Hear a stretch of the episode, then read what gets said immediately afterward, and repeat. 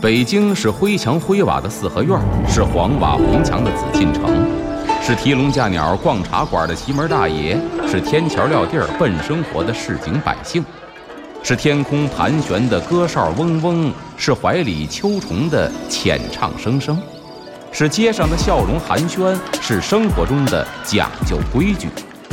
北京就是 FM 一零一点八，娱乐三里屯儿，阿龙说北京。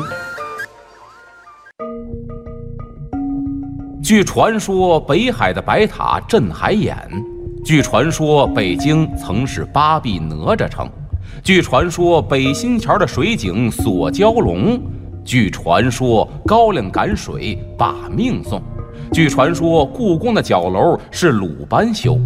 这北京的传说讲不尽，君请听阿龙为您讲传说。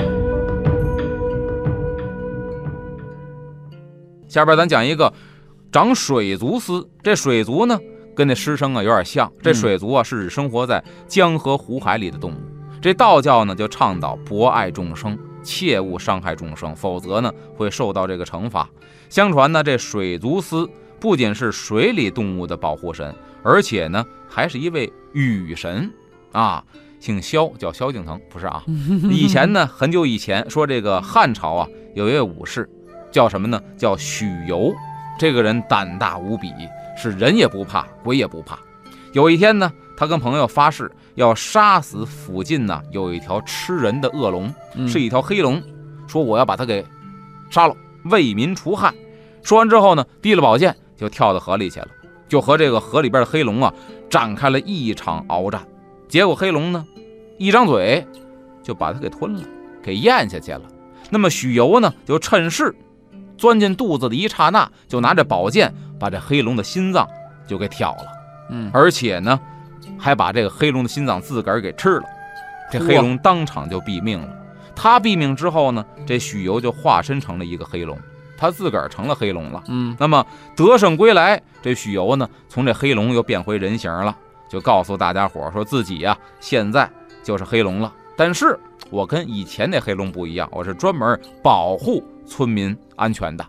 那么这一年呢，天下大旱，这汉明帝啊就来到河边，请这许由呢求雨，说你不是能幻化成黑龙吗？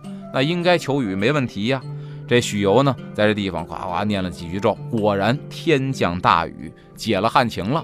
所以呢，大家伙从此啊再祈雨，说当地的人就不求龙王了，不灵，说就求这个许由，就把他呢变成了这个长水族丝的一个神了。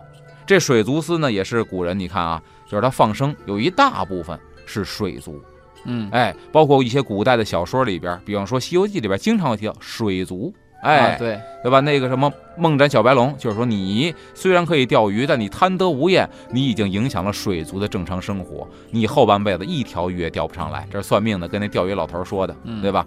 还有就是放生，有很多，哎呀，咱得放点这个水族，对吧？这也是一个生态平衡的一个体系。但是古人呢，可能没有这种思想，但他认为呢，这个水族也是不容去破坏的。就是人虽然生活在陆地上，但是跟水或者跟海还是有着不可分割的关系的。得了，今儿的北京传说咱们就先讲到这儿。好，感谢阿龙带来的本期内容，我们下期节目再见。